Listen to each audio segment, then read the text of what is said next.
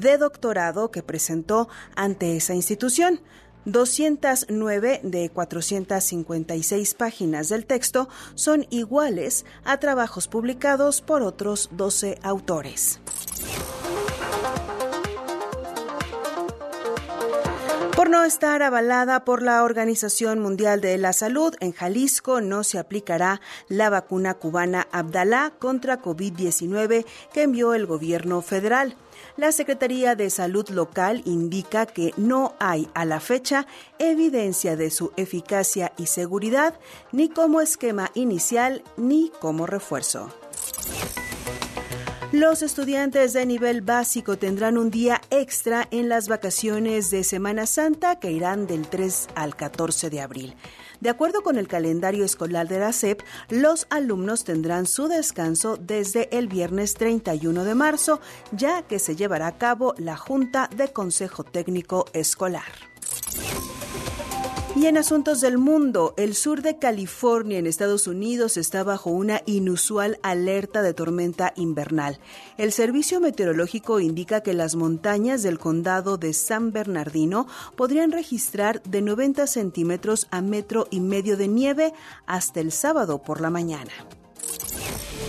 Y en los deportes será este sábado cuando Ricardo Tuca Ferretti dirija por primera vez al Cruz Azul en el partido contra Bravos de Juárez. El encuentro será en el Estadio Azteca en punto de las 5 de la tarde y lo podrá seguir a través de las señales y plataformas de W Radio y W Deportes. No olvides que hay más información y toda nuestra programación en wradio.com.mx. Soy Carla Santillán y en una hora te espero con una actualización informativa. Más información en wradio.com.mx. Lo que tienes que saber. Comenzamos WFM con Alejandro Franco. Narraciones, estilo de vida y una forma distinta de acompañar la noche. Franco presenta WFM en W Radio. Lo mejor de WFM. Un solo día, un solo lugar. Podcast WFM. Vamos a hablar de música y vamos a hablar de, algunos artículos que han salido eh, por ahí en el mundo y que nos llaman mucho la atención para poner aquí en la mesa. Y me da mucho gusto recibir aquí en cabina Ernesto Cruz, que es coordinador editorial de Warp y además es colaborador de WFM. Ernesto, ¿cómo estás? Bienvenido a W Radio. ¿Qué tal amigo? Muchas gracias por invitarme. Un lunes más, aquí estamos. Feliz inicio de semana a todos. Y pues sí, hay muchas cosas por comentar que han salido en la prensa especializada de la música en las últimas semanas y que creo que dan para debatir y desmenuzar y realmente preguntarnos para qué sirven estas listas o si realmente todavía sirven de algo. Sí, o si es puro clickbait, ¿no? Exacto. la intención es que alguien le dé click y eso cuente o la intención es realmente hacer listas que funcionen de alguna manera. Es dentro de los medios, diría yo, de la música música, pasa en las industrias creativas en general, pero en la música siempre ha habido como esta idea de querer hacer listas, ¿no? De, que, de querer poner todo en un chart. Sí, creo que eh, es una reflexión muy, eh, bueno, no sé si necesaria, pero es una reflexión que al menos en la prensa especializada todo el tiempo está ahí en el como en el ambiente de realmente para qué sirve hacer estas listas y creo que tendríamos que remontarnos a para qué sirve el periodismo especializado en música, ¿no? Y, creo que pues a lo mejor tú y yo nos meteremos en camisa de once varas y nos ponemos a definirlo porque en parte es a lo que nos dedicamos y puede ser que nos demos un balazo en el pie, pero al menos en esencia me parece que el periodismo especializado en música sirve para contextualizar en el espacio y en el tiempo pues a los artistas, las canciones, los discos y lo que pasa alrededor de ellos. Y en este caso creo que estas listas pueden servir como un esfuerzo para eso, para contextualizar de manera directa y dar como un referente. El problema es que efectivamente, como decías ahorita, ya muchas de esas listas se hacen a partir de pues de intereses eh, comerciales por generar clics, ya desde, la, desde las mismas eh, o en mismos equipos de marketing se designan, ¿saben qué? Necesitamos dos o tres eh, decisiones polémicas para que el artículo jale y pues ya no es tan orgánico, ¿no? Eso por un lado y por otro lado, pues que al final, eh, viniendo de medios como Rolling Stone, como Billboard, etcétera, etcétera, pues nada más es una cara de la moneda, ¿no? La cara de la industria anglosajona. Que eh, siempre ha funcionado, ¿eh? Digo, en las revistas, en los impresos, siempre ha sido, eh, pues, una manera de conectar con diversas audiencias, ¿no? Yo, creo que Rolling Stone tiene algunas de las listas más memorables de la historia o que por lo menos van marcando ciertas tendencias a, a lo que uno va eh, percibiendo como a los consagrados de la música, por ejemplo, ¿no? Los 100 guitarristas que, que, que, bueno, pues son la crema de la crema, o los cantantes. Hace poco hubo una, ¿no? De, de cantantes, de intérpretes, etcétera. Sí, hubo, eh, creo que fue en la primera semana de enero. Eh, como bien dices, Rolling Stone tiene ya esta costumbre de que cada 10 años renueva al menos unas 5 o 6 listas en las que incluyen los mejores discos de la historia, los mejores cantantes, los mejores guitarristas, ah, por ahí un etcétera. Este año agregaron un par, que son de las polémicas que vamos a hablar hoy. Pero sí, esta lista de los mejores cantantes, eh, en realidad no cambió tanto respecto a la de hace 10 años, porque su top 20 siguen siendo artistas afroamericanos en general, siempre encabezados por Aretha Franklin, Ray Charles, Sam Cooke pero este año tuvo eh, pues eh, dos particularidades. La primera es que dejaron fuera a Celine Dion y pues obviamente mucha gente explotó que porque ¿por qué no meter a Celine Dion? Yo soy de, de, ese, de esa opinión, no tanto porque sea fan de Celine Dion, sino porque hay muchos nombres que la verdad fácilmente en una lista de 200 es imposible que no metas a Celine Dion. O sea, como que sí parece algo eh, deliberado. deliberado. Cuando no le querían dar el Oscar a DiCaprio. Exactamente. Y aquí parece algo como deliberado para, pues, para atraer la atención. Y fue tal la, la, la, polémica que generó que hubo un club de fans de alrededor de 100 personas que fue a protestar a las oficinas de Rolling Stone durante tres noches. Eh, y ahí para gritar que la incluyeran. Y pues Rolling Stone dijo, no, pues sí, eh, entendemos la relevancia de Celine Dion, pero pues nosotros no la vamos a incluir, ¿no? No creemos que merezca.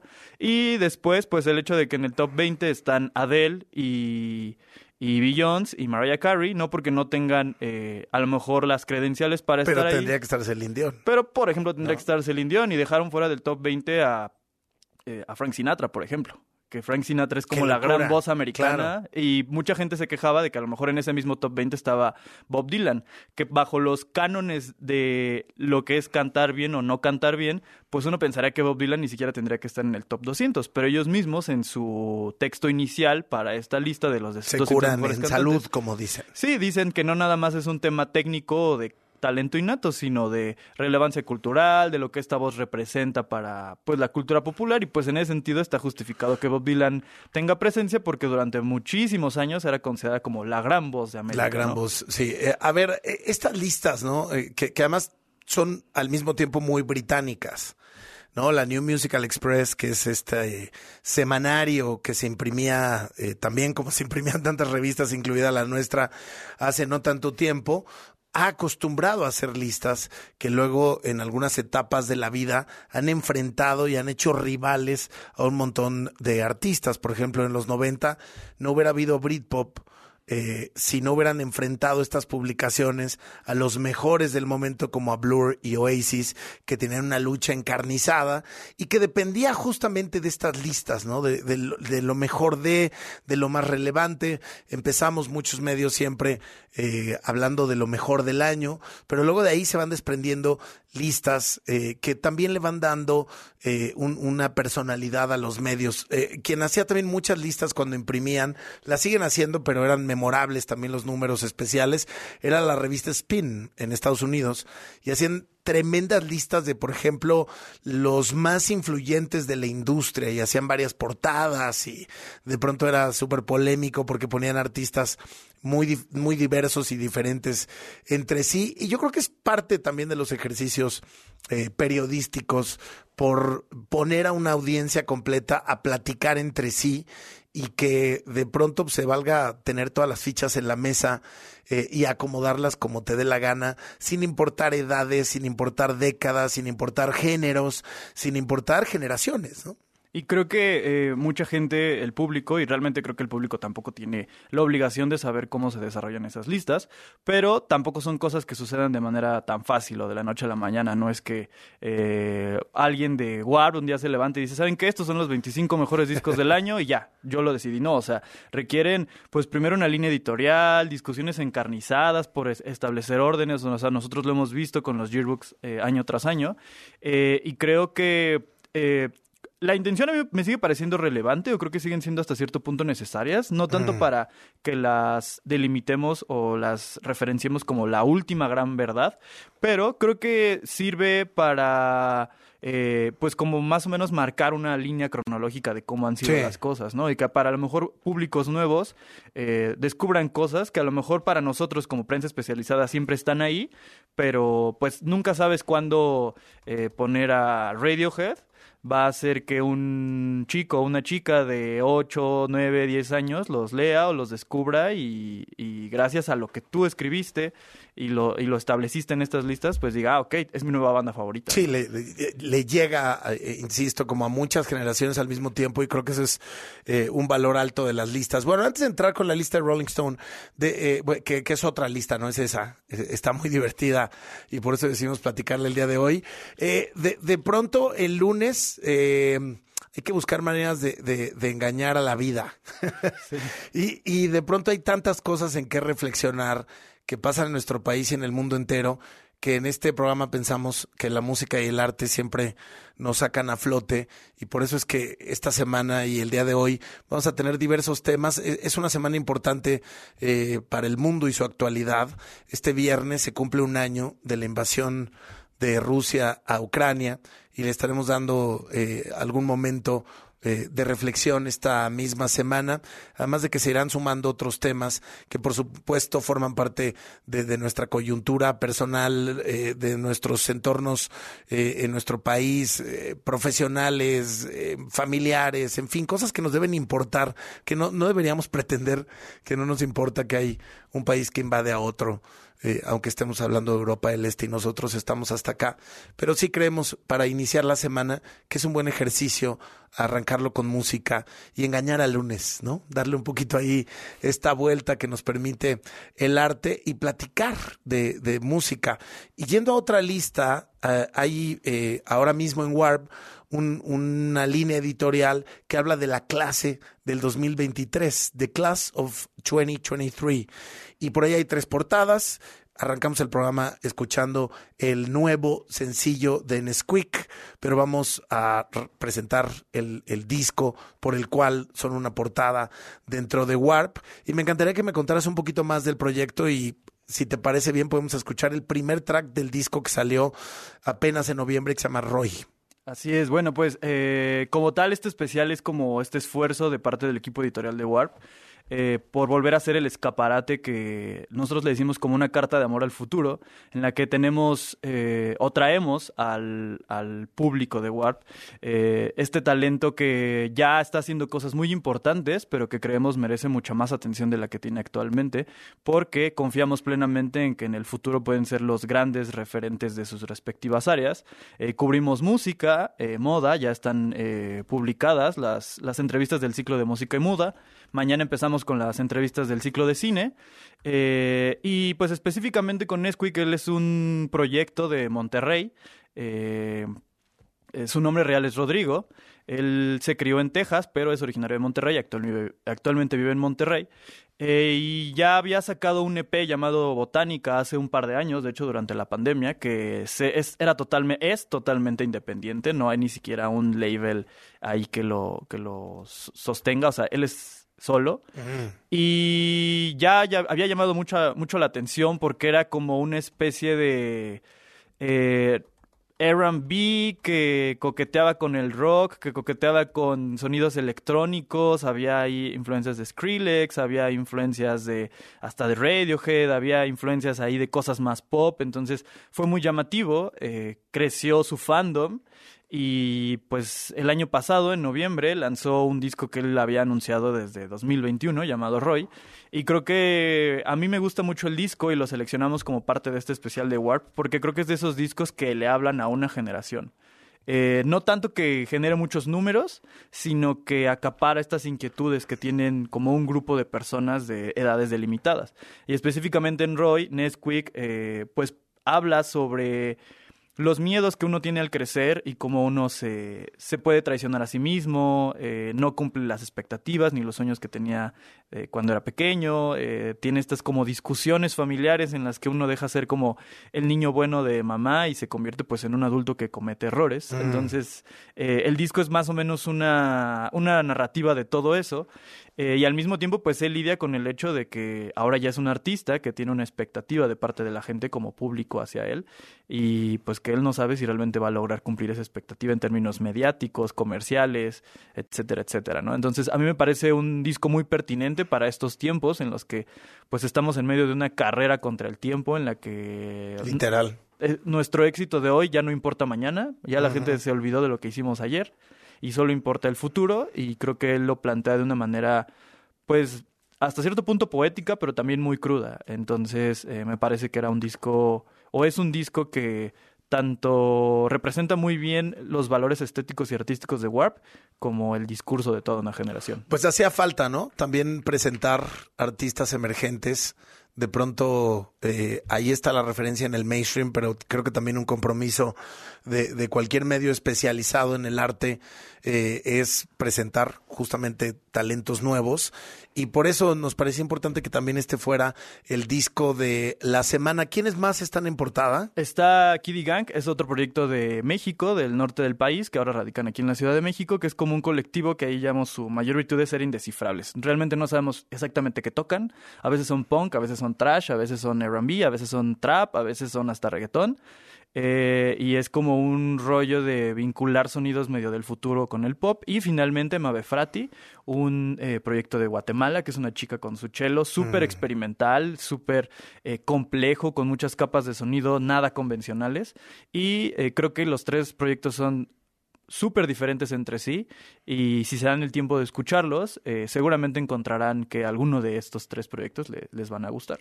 Pues eh, ahí está en warpool.la la entrevista con eh, Nesquik que dice El Caminante, el nuevo pop mexicano, se escribe N-S-Q-K digo varios seguramente por temas generacionales. Es como tú dices Nesquik, yo digo Nesquik. Ahí se nota, ¿no? La brecha. Pero bueno, eh, extraordinarias fotografías de, de Alejandra de la Fuente y también el styling de, de, Valeria Aguilar, en este caso en particular de esta portada, son brutales, no se los pierdan. Lo acabo de poner en mi cuenta de Twitter para que lo puedan seguir, eh, van a identificar la portada de inmediato y vamos a estar escuchando este disco esta semana, querido Ernesto. Si te parece bien, y ahora sí le entramos a una de estas listas una muy divertida eh, para platicarla al aire de las que estamos eh, platicando y refiriendo. Pero antes de eso, escuchemos esto que viene en el disco Roy de Nesquik. Se llama ¿En qué momento? Es el track número uno y lo escuchan al aire aquí en WFM en cadena nacional W Radio.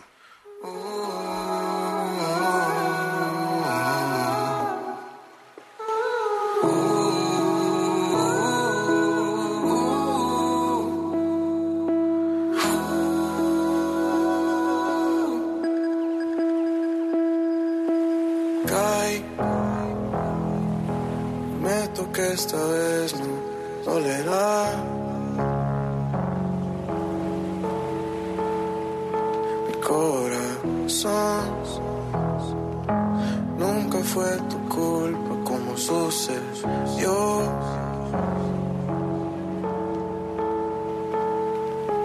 Ya creciste no atrás.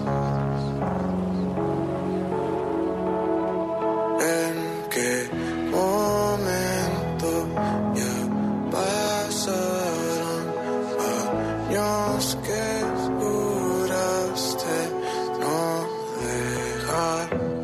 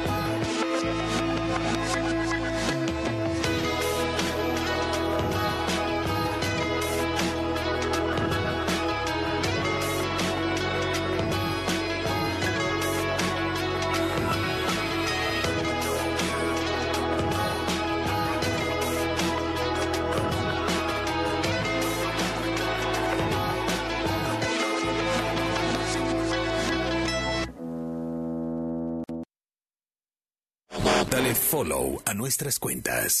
En Instagram y Twitter estamos como WFM-W.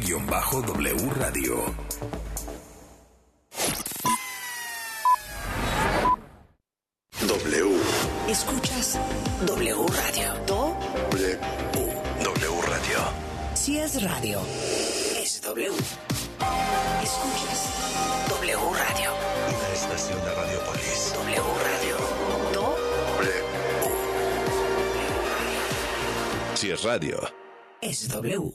En apoyo a las regiones más pobres, marginadas y rezagadas, El Senado aprobó una reforma para que los programas y proyectos de desarrollo enfocados al sector social de la economía se dirijan a estas zonas. se garantiza así el mandato constitucional de que el Estado promueva una más justa distribución de la riqueza. y facilita el pleno ejercicio de la libertad y dignidad de las personas y los grupos sociales. Senado de la República. Sexagésima quinta legislatura. La información en manos del gobierno nos pertenece a todas y todos. Como lo escuchas, tú, yo y cualquiera de nosotros tenemos derecho a solicitar y obtener toda esa información. Es pública. Ingresa a plataforma de transparencia.org.mx o llama al Telinai 800-835-4324. Si alguien te niega o impide acceder a la información, acércate al INAI. Es el organismo autónomo encargado de defender nuestro derecho a saber. Ejerce tu derecho y toma el control de la información pública. América visita Guadalajara. Las Águilas juegan en el Jalisco para enfrentarse al Atlas. Sábado 25 de febrero, 9 de la noche, en W Radio, por wradio.com.mx y nuestra aplicación. Somos la voz del clausura 2023. La piedra y el yemo activo afectan tu cerebro, te matan las neuronas y son muy adictivos. Yo sé lo que te digo, pues he sido testigo. Piensa más en tu gente, tu vida y tus amigos. Escucha lo que te digo, pues es verdad, el negocio de la droga es algo que termina mal. Escucha bien hermano, porque esto te hace daño, el negocio de la droga es algo que termina mal. Esto siempre acaba mal, acaba mal, esto siempre acaba mal. Si necesitas ayuda, llama a la línea de la vida 800-911-2000. Para garantizar el interés superior de niñas, niños y adolescentes y cuidar su sano desarrollo, El Senado de la República aprobó reformas legales para impedir la discriminación en instituciones educativas promover sus derechos humanos, propiciar actividades recreativas y culturales y garantizar su acceso a la ciencia, la tecnología y la innovación. Se mejora así la vida y se protege el futuro de las nuevas generaciones. Senado de la República. Sexagésima quinta legislatura. Claro, en la fiesta te metes lo que sea para pasarla bien, pero en realidad, ¿sabes qué te estás metiendo? Muchas drogas químicas son elaboradas con ácido muriático, sosa cáustica y reticida. Ahora el narco añade fentanilo para engancharte desde la primera vez. El fentanilo mata. Es 50 veces más potente que la heroína. 200 personas mueren al día por su consumo. No te arriesgues. No estás solo. Si necesitas ayuda, llama a la línea de la vida 800-911-2000. Secretaría de Gobernación. Gobierno de México. La Cámara de Diputados convoca al proceso de elección de las y los ciudadanos interesados en ocupar cuatro cargos en el Consejo General del Instituto Nacional Electoral para el periodo de 2023 a 2032. El plazo para presentar documentación es hasta el 23 de febrero de 2023 en el micrositio www.convocatoriaine2023.diputados.gov.mx. Cámara de Diputados. Legislatura de la Paridad, la Inclusión y la Diversidad. Para garantizar el interés superior de niñas, niños y adolescentes y cuidar su sano desarrollo, el Senado de la República aprobó reformas legales para impedir la discriminación en instituciones educativas, promover sus derechos humanos, propiciar actividades recreativas y culturales y garantizar su acceso a la ciencia, la tecnología y la innovación. Se mejora así la vida y se protege el futuro de las nuevas generaciones. Senado de la República. Sexagésima quinta legislatura. ¿Qué buscabas, Linda? ¿Te puedo refrescar? No, tiene mucha azúcar que causa obesidad y diabetes. Los alimentos saludables te damos vitaminas y minerales para fortalecer tu cuerpo. Estamos al 2 por 1 Yo y galletas sabor chocolate. Uy, está lleno de calorías. Que se convierten en grasa, que provoca obesidad y hasta cáncer. Yo me quedo con ustedes. Con tanto sello, hace daño. Checa el etiquetado y elige alimentos saludables. Secretaría de Gobernación. Gobierno de México. W. Escuchas W Radio. W. W Radio. Si es radio, es W. Escuchas W Radio. Una estación de Radiopolis. W Radio. W. Si es radio, Es W. Estamos de vuelta en WFM con Alejandro Franco. Lo mejor de WFM. Un solo día, un solo lugar. Podcast WFM.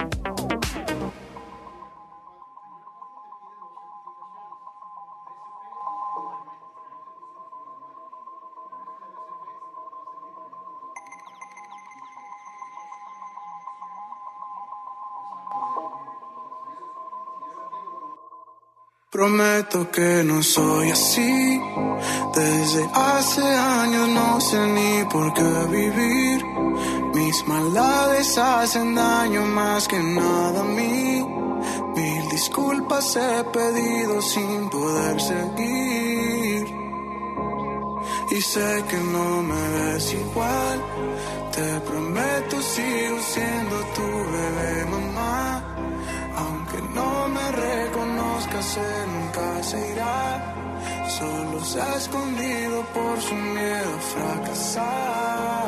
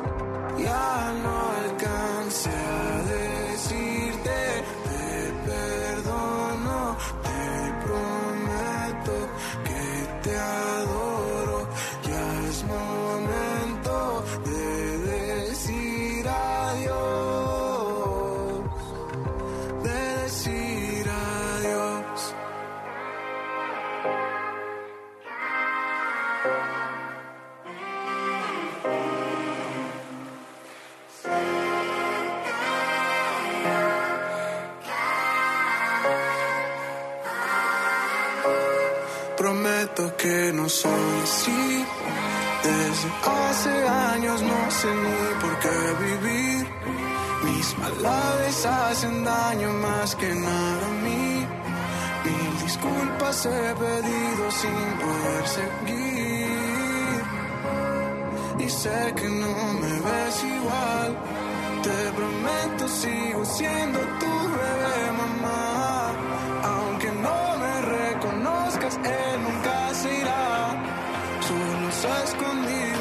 escondido por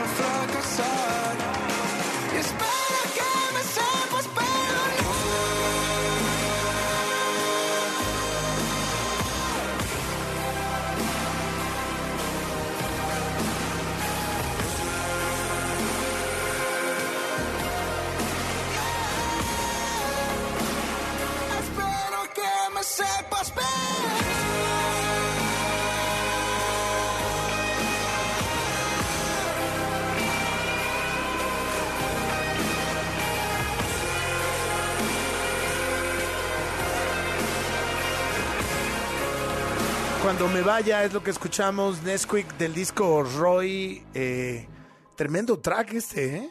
Sí, este es- fue el focus track del disco, el single principal. Y pues como podrán haberse dado cuenta, es un disco con muchísimas capas de sonido, que va desde una balada eh, R&B muy tranquila y termina con guitarras eléctricas súper estridentes y un eh, beat hecho en sintetizador muy ponchado. Y lo más grueso de esta canción, o al menos a mí lo que me parece más poderoso, es que es una carta hacia su mamá en la que él básicamente le pide perdón por pues haber cometido errores y haberse vuelto mala persona en muchos momentos de su vida. Entonces yo creo que tener esa reflexión con la persona que te crió y, Está que, bueno. y que espera las mejores cosas de ti, pues es un duelo que no cualquiera se atreve a, a tener y menos de una manera tan explícita. Estaremos escuchando este disco toda esta semana. Es parte de la clase del 2023 que propone Warp, en donde además van a encontrar eh, temas de moda, también De una selección de cine, de música. Y cerramos con gastronomía. Ah, bueno, pues ahí está. Ahí nomás, Ahí ¿no? nomás. Yo creo que es una lista que vale la pena atender en este mes de febrero. También en nuestra cabina de W Radio está mi querido Charles Duverger. Al ratito tenemos Gran Premio W. Y bueno, querido. Charles, pues eh, este y otros temas también nos dan buen pretexto de tenerte aquí en cabina. ¿Cómo estás, amigo? Amigo, buenas noches Ernesto, Alejandro, buenas noches al auditorio. Pues aquí estamos ya ansioso por, por nuestra primera eh, mesa de Gran Premio W. Ahí viene. Y ahí viene, ahí viene, nada más se escuchan los motores. Sí, se- literal, se escuchan los motores. Y bueno, antes de ir con los motores, un artículo que queremos estar platicando esta semana, porque la verdad está divertido el ejercicio. Eh, ahora que dábamos la referencia eh, en nuestro bloque anterior, es uno que publica la eh, eh, recientemente la revista Rolling Stone en Estados Unidos. Sabemos que hay versión Rolling Stone en varias partes del mundo, México tiene la propia, pero esto es lo que publican en Estados Unidos acerca de, la traducción en español sería esta, los 50 álbums genuinamente horribles de artistas brillantes.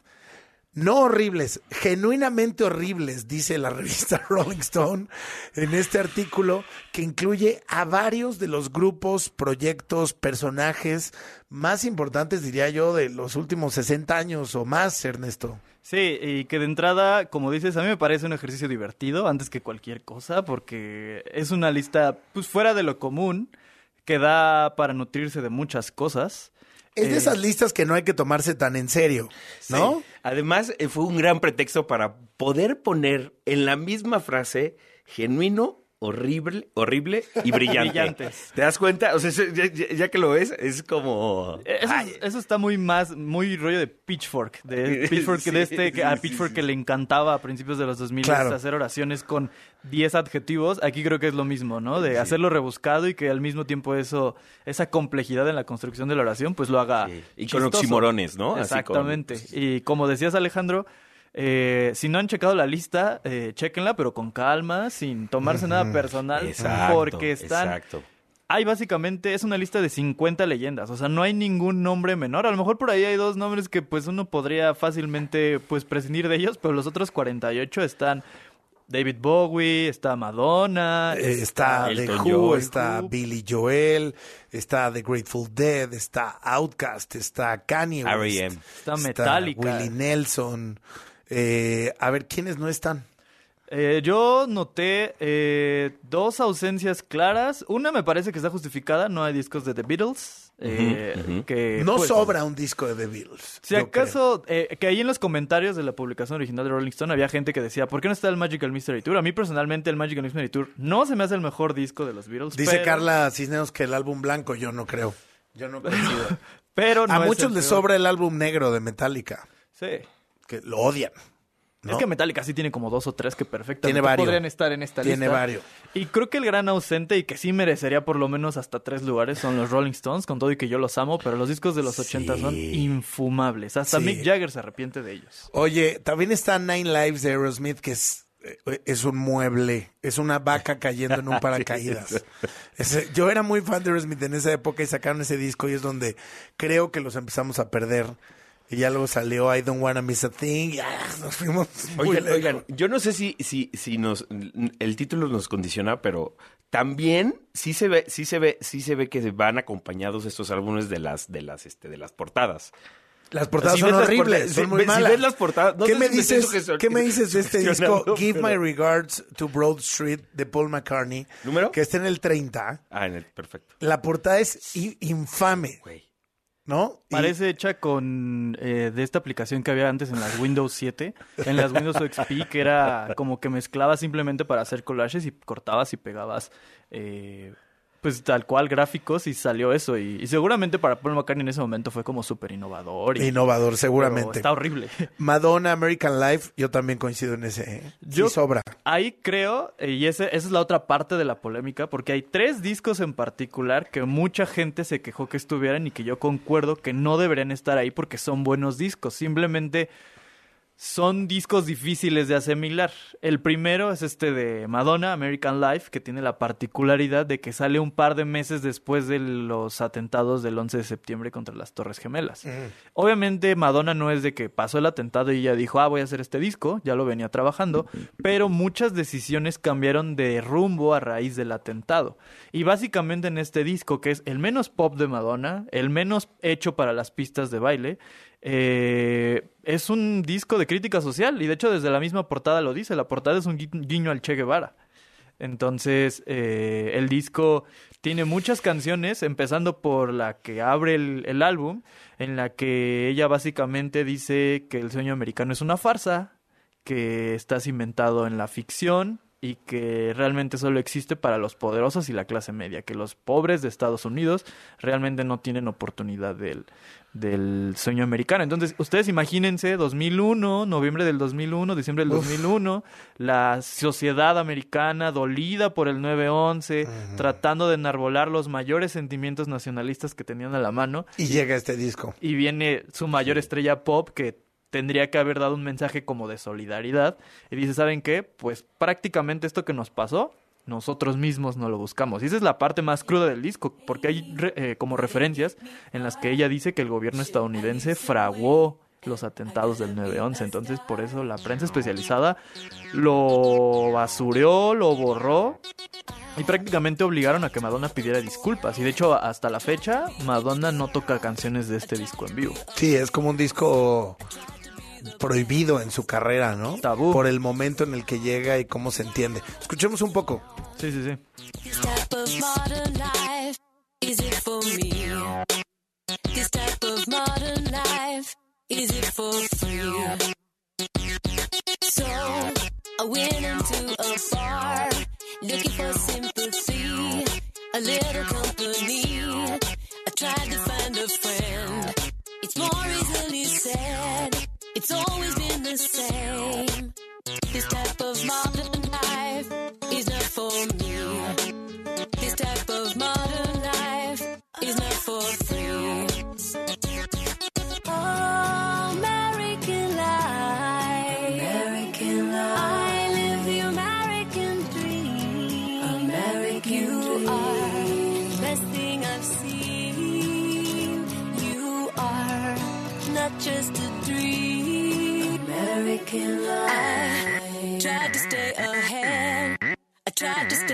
I tried to play the part, but somehow I forgot just what I did it for and why I wanted more.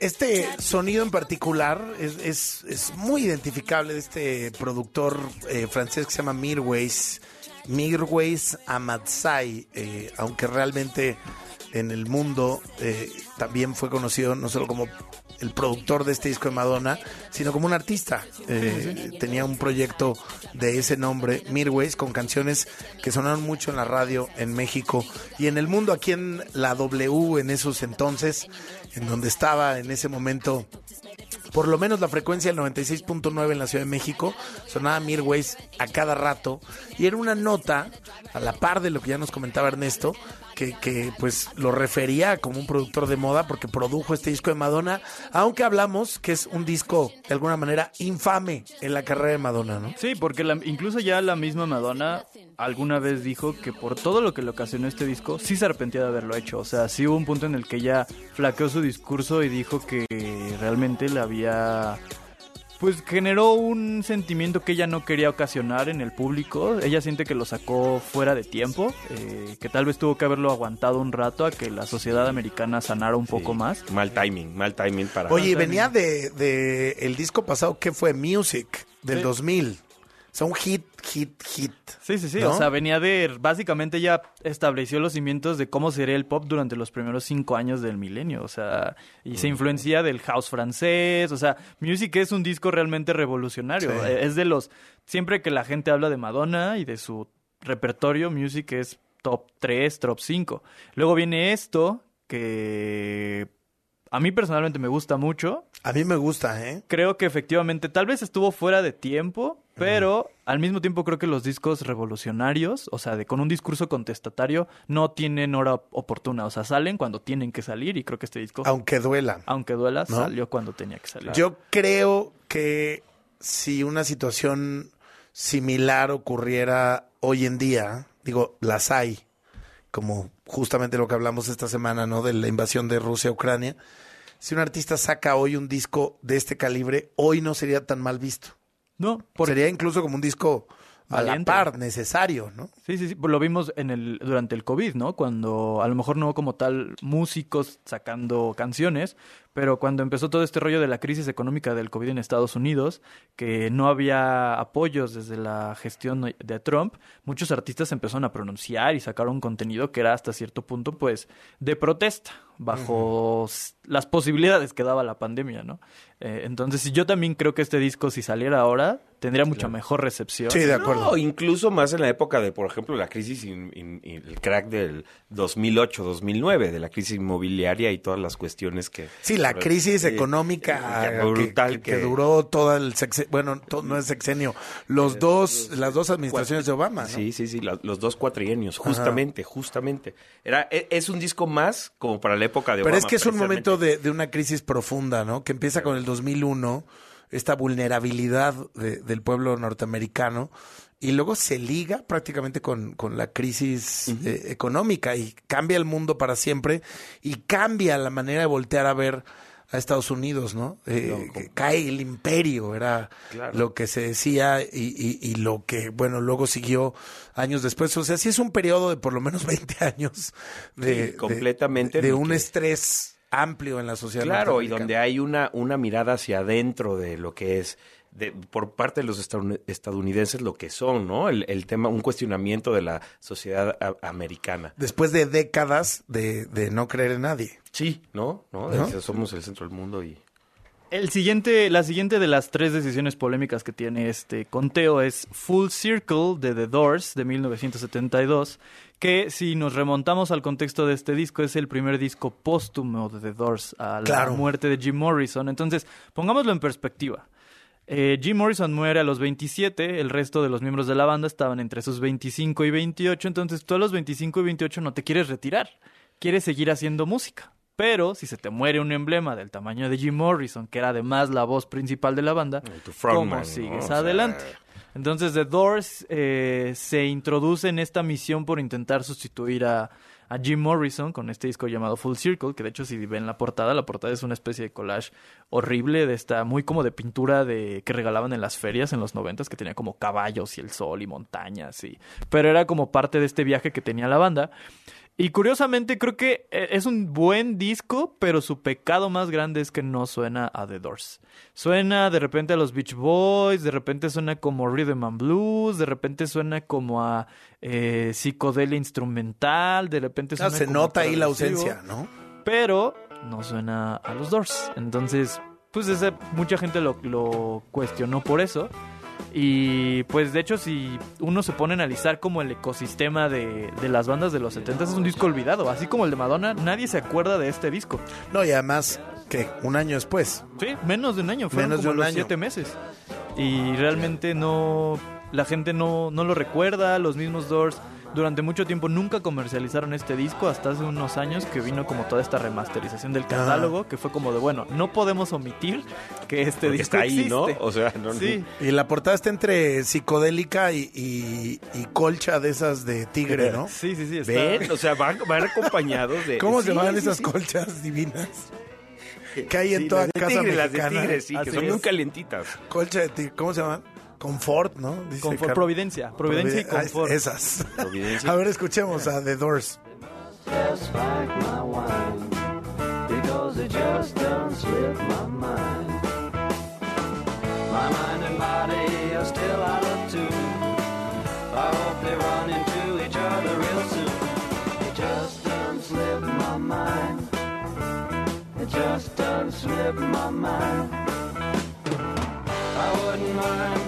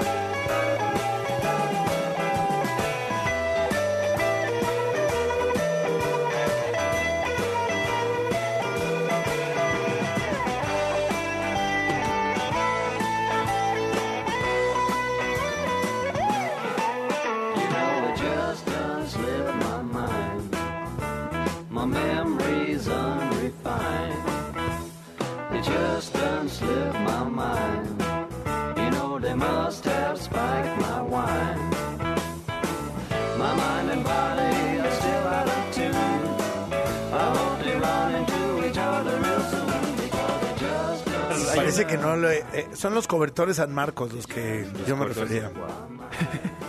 Patrocinadores de este. Patrocinador de este Esta- disco. Estaría hermoso si cobertores San Marcos sí existen todavía, ¿no? Sí, sí, sí existe. Yo creo que es genial este espacio para que sea patrocinado por Cobertores San Marcos. Es el espacio nocturno, ¿no? Para escuchar este programa ya La tapadito. música, el arte nos cobijan y Cobertores San Marcos también. Ya les Oye, a ver si suena. A mí sí me suenan a los Doors. E instrumentalmente la, creo que la rola no es mala, ¿no? No, el disco no es malo. o sea, El disco no es malo. La portada ya dijimos entre psicodelia y un cobertor San Marcos, Oye, pero los, vo- los vocales no suenan mucho a Doors. Eso es lo que no suena a los Pero no está Jim Morrison, pequeño, Sí, gran pues, detalle. Ahora, es la peor situación que te puede pasar en la vida, que tengas una banda exitosa y pierdas, sobre todo, al vocalista. Eh, le pasó a Joy Division, se transformaron en New Order, le pasó a Nirvana, Le pasó a Queen. le pasó a Queen, le pasó a los Doors. Creo que los únicos que más o menos lo sacaron adelante fue Joy Division convirtiéndose en New Pero le Order. tuvieron que cambiar el nombre. Realmente los Doors son, creo que de los únicos que dijeron, digo, bueno, Queen, tiempo, de- buscaron vocalistas, etcétera. También In Excess, ¿no? Sí, sí, sí, sí. Entonces, Pero pues no, no la vuelves a levantar. Porque aparte ya la gente te tiene muy identificada con un sonido. Yo por eso, fíjate, sin que necesariamente sea mi banda favorita, sí tengo muchos amigos y sé que varios de ellos están escuchando que aman a los Foo Fighters. A mí me gustan, pero no es mi banda favorita. Eh, sí reconozco que después de Nirvana, ¿cómo es posible que haya logrado Dave Grohl hacer Foo Fighters? ¿no? Y que los primeros discos de los Foo Fighters son buenos. Muy no, buenos. No intentaron ser grunge. No o sea, No, para nada. Un Y sonido ahí hay muy que particular. Muy Sí, sí, sí. particular en la época. Oye, a ver, si está John Lennon, está Yoko Ono, está o sea, la lista está tremenda. Yo creo que vamos a tener otro momento en la semana para seguirla repasando. Pero ahorita, antes de nuestro Gran Premio W, ¿con qué despedimos WFM esta noche, querido Ernesto? Con la decisión más polémica, o a mi parecer la más polémica de este conteo, de esta lista, porque el número uno de los discos genuinamente horribles hechos por artistas brillantes es El Ye de Kanye West, disco de 2018, y que digamos que dentro del canon de Kanye es el último disco que salió en condiciones más o menos normales, o sea que no estaba él o divorciado o demandado por Adidas, o, sea, estaba más o menos él bien, todavía con su familia y eso. Es el disco se llama Ye, la portada también está muy chistosa, la tomó él media hora antes de que se publicara el disco, es una la foto de un paisaje de una montaña. y que dice I hate being bipolar, eh, I love it. O sea, eh, odio ser bipolar, lo amo. Eh, Y en el 2018, que todavía no estábamos en esta crisis Kanye, ¿no? En esta crisis Kanye, él venía del, del, del Life of Pablo Tour, que él lo interrumpe porque cae en una crisis maníaco-paranoica bipolar, lo meten a una ala psiquiátrica. Él sale unos seis meses después, recuperado, sale motivado para hacer música y este disco es básicamente su carta en la que explica explícitamente cómo él sentía que pasaban las cosas en su cabeza. Sí. Y es un disco... Ahora, yo amo este disco, ¿eh? Yo también. A mí me gusta creo que- muchísimo. creo que en todo caso, si tuviera que meter un disco de Kanye, mejor metería el mismo Donda, que tiene como buen- buenos momentos, pero que es muy Yo hubiera pensado que, que sería Donda y no el Ye. O el Jesus is King, que es un disco gospel, que nada más, o sea, yo no tengo problema con el gospel, porque de hecho el mismo Kanye después hace un disco instrumental de gospel buenísimo, Pero pero, fíjate que sí, Jesus a- a- haría mejor fit con esta selección. sobre todo porque es como una sátira de su propia fe. ¿no? Claro. Pero Ye es un disco súper honesto, que además tiene esta canción que están escuchando que es Ghost Town, que a mi parecer Que yo la amo, es de mis canciones favoritas de, de Kanye, probablemente una de mis 10 favoritas. Yo creo que para todo fan de Kanye esta canción podría entrar fácilmente top 5 de su catálogo. Yo esta la canto a veces, pero así de...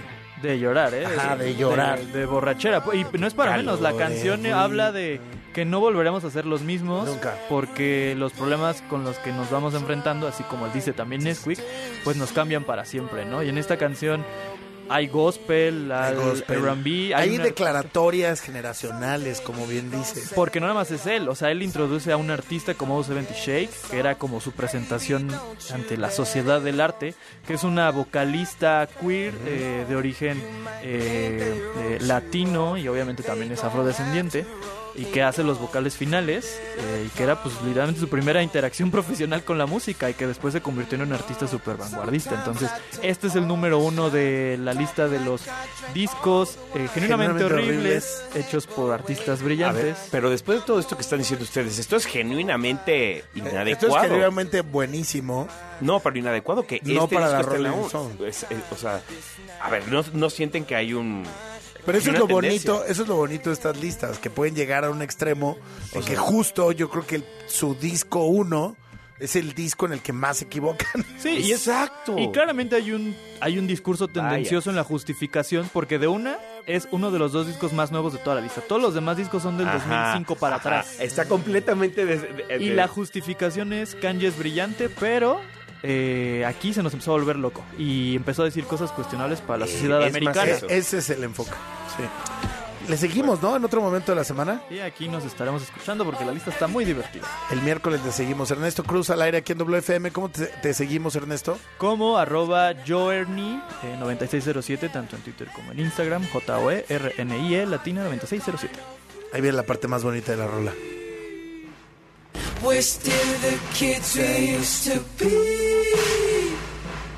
Regresamos con nuestro gran premio W esta noche en WFM. Stove to see if I still bleed. Yeah. And nothing hurts anymore. I feel kind of free. We're still the kids we used to be.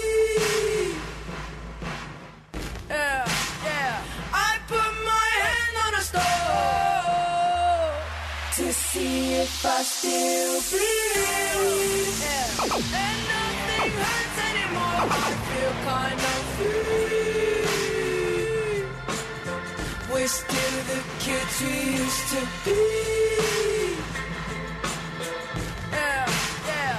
I put my hand on a stove to see if I still bleed.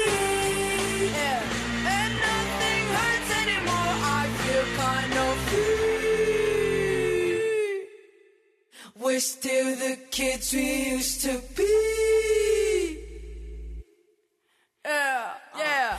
I put my hand on a stove to see if I still bleed. Yeah, and nothing hurts anymore. I feel kind of free.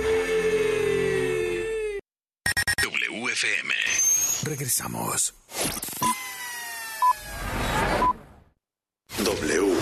Escuchas W Radio. Do W.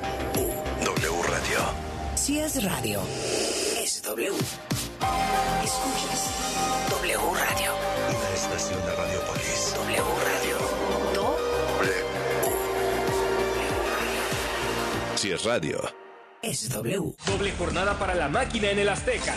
Cruz Azul contra Juárez. Sábado 25 de febrero, 5 de la tarde. Por W Radio, wradio.com.mx y nuestra aplicación. Somos la voz del clausura 2023.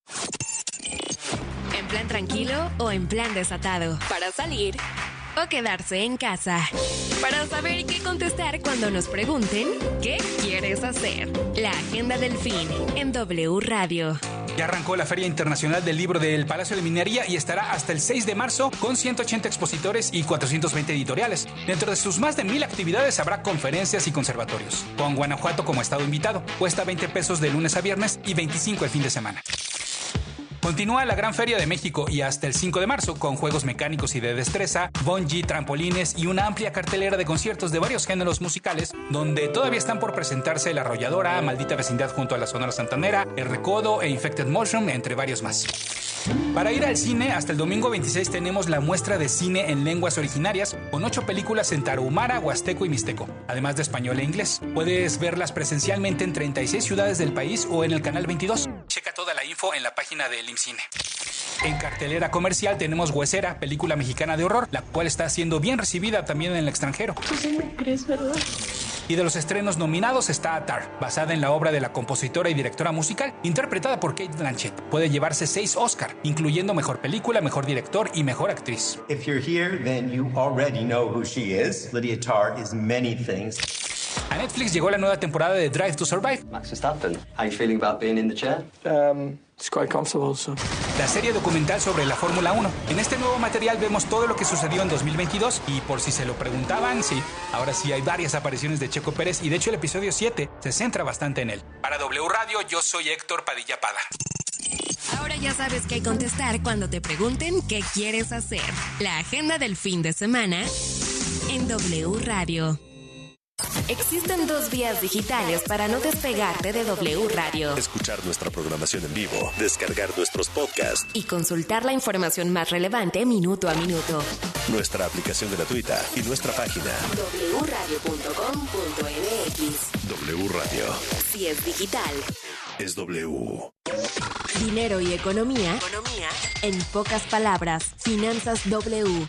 Con Roberto Aguilar. Uno de los participantes cruciales del sistema financiero del país son las sociedades de información crediticia, empresas autorizadas por la Secretaría de Hacienda y bajo la vigilancia de la Comisión Nacional Bancaria y de Valores para la recopilación, manejo y entrega o envío de información relativa al historial de crédito de personas físicas y morales, es decir, de empresas. Dicho historial no, no es una lista negra y tampoco es una mala señal que te encuentres en estos registros porque más bien es la evidencia de tu comportamiento en el tiempo del manejo de tus créditos, no solo con los bancos o entidades financieras, sino también con cadenas comerciales, proveedores de servicios como televisión, telefonía o muchos otros. Se alimenta con la información que las instituciones financieras o empresas reportan mensualmente, que resume la forma en que cumples con tus compromisos, si eres puntual o presentas retrasos.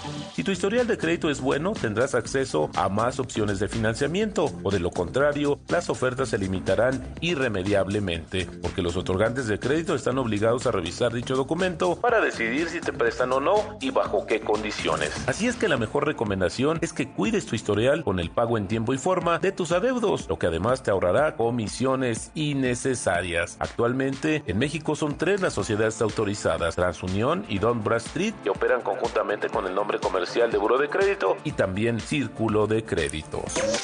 La economía de manera sencilla. El dinero y tu bolsillo, explicado por Roberto Aguilar. Todo listo para el Festival Vive Latino, que cumple 25 años. Únete a la celebración este 18 y 19 de marzo. Foro Sol. Kinky, Red Hot Chili Peppers, Café Tacuba, The Black Crowes, Plastilina Mosh, UB40, Pesado y muchos más. Adquiere tus boletos en el sistema Ticketmaster o escuchando la programación en vivo de W Radio. 25 años del Vive Latino. W Radio invita.